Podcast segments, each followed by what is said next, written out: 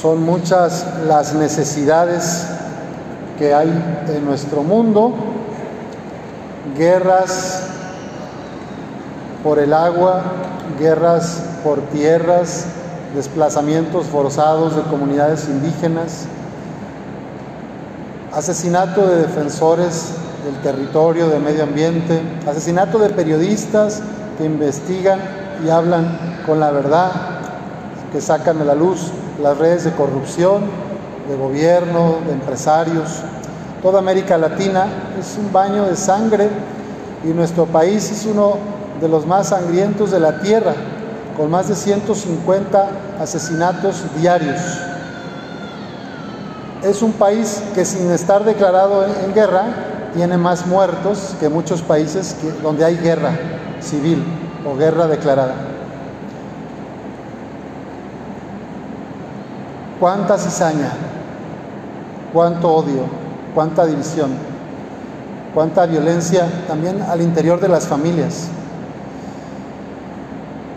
Y hoy el Señor nos viene a hablar con parábolas para hacernos ver que tenemos tarea y que a veces nos sentimos rebasados por esta realidad tan dolorosa y que no sabemos qué hacer, por dónde empezar. Pues San Pablo nos da una pista en la segunda lectura de hoy. El Espíritu nos ayuda en nuestra debilidad, porque nosotros no sabemos pedir lo que nos conviene, pero el Espíritu mismo intercede por nosotros con gemidos que no pueden expresarse con palabras. Y Dios que conoce profundamente los corazones, sabe lo que el Espíritu quiere decir porque el Espíritu ruega conforme a la voluntad de Dios por los que le pertenecen. Todos aquí, todas, son amados por Dios, le pertenecemos a Dios y quiere nuestra felicidad, pero necesita de nuestra cooperación para que la cizaña no crezca más en el mundo, para que seamos trigo bueno, semillas buenas que den frutos de paz, de perdón, de reconciliación, de justicia, de compasión, de servicio humilde. Otra parábola, además de esta del trigo y la cizaña, que Jesús cuenta a los que le escuchaban, es la de la semilla de mostaza. La semilla de mostaza siendo la más pequeña, cuando crece, crea un arbusto grande, un arbolito donde vienen los nidos vienen los pájaros a hacer sus nidos. Quizá un árbol aquí que nos gusta mucho, o al menos yo lo venero, me encanta y le agradezco a Dios, pues es el mezquite endémico de esta zona, que dan una sombra buenísima para estacionar el carro, ¿a poco no? O para esperar el camión, o un trámite en la banqueta esos mezquites son una maravilla.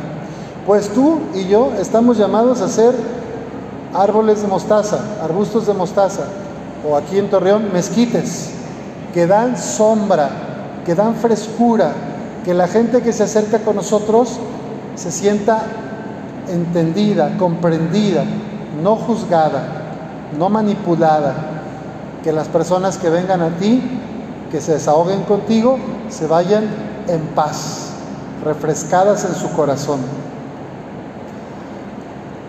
La semilla de mostaza se parece también al reino de Dios y se parece también a la parábola, la tercera que pone Jesús, la de la levadura, que un poquito de levadura se combina con mucha harina y acaba fermentando toda la masa, toda la harina.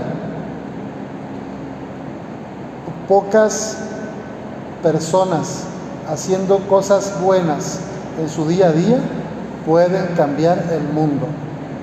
Y ustedes hacen mucho bien a la sociedad, desde sus familias, en sus trabajos. Pero a veces no lo reconocemos, no nos damos cuenta de todo el bien que hacemos y nos resulta más fácil ver lo malo que somos o lo malo que son los demás. Nos es más fácil juzgar y condenar a otros ver sus defectos y pecados Y nos cuesta ver todo lo bueno que también hacen. Mi esposa, mi esposo, mis hijos, mis compañeros de trabajo. Como que nos cuesta ver la buena semilla que hay en los demás.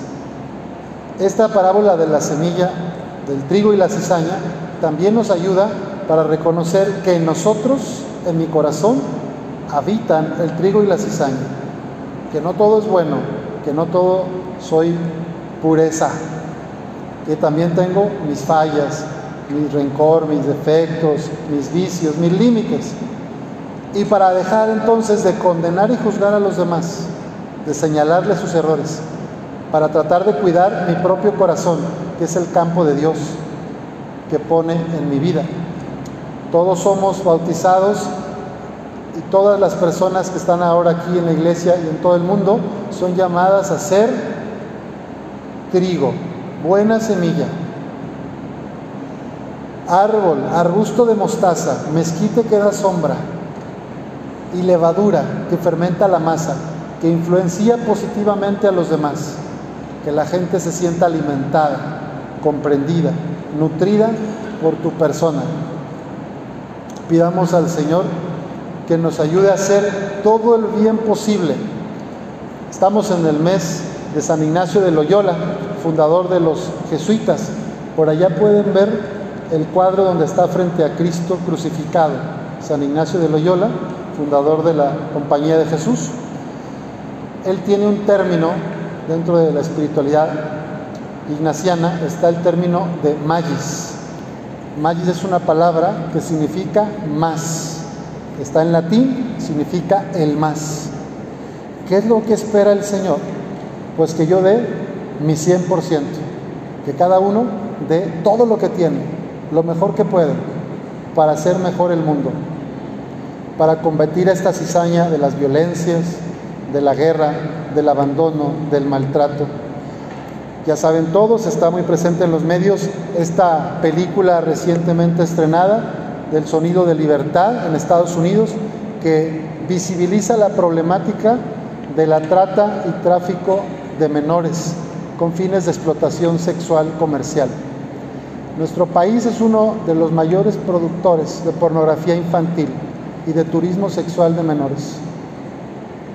Pues ya era hora que alguien hablara y que todos nosotros nos sumemos a esta ola para denunciar esta injusticia que tanto daño hace a nuestras niñas y niños, adolescentes y la mayoría mujeres. el 90% de las personas en situación de trata y en circuitos de prostitución forzada, forzada son mujeres, entre 14 y 25 años.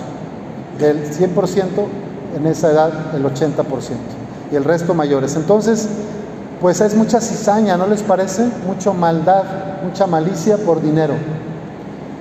Y como dice el protagonista de la película, los niños de Dios no están en venta. Tenemos que abrir los ojos y buscar erradicar todo ese mal que hace tanto daño a la sociedad. Dar el magis, dar el más, significa empezar a denunciar las injusticias que hay más cerca, en tu propia colonia. Necesitamos agua. El agua es un derecho universal. La problemática del agua aquí en, la zona, en la comarca, es muy grave. Nos cuesta levantar la voz, pero si no nos organizamos, se van a seguir acaparando los pocos pozos y norias que hay por unos cuantos. Tenemos que organizarnos para que haya agua, porque es un derecho humano de todas y todos. Pidamos al Señor la gracia de trabajar en nuestra conversión y en transformar la realidad para bien, haciendo lo mejor que podemos hacer desde nuestros talentos y capacidades. Que así sea.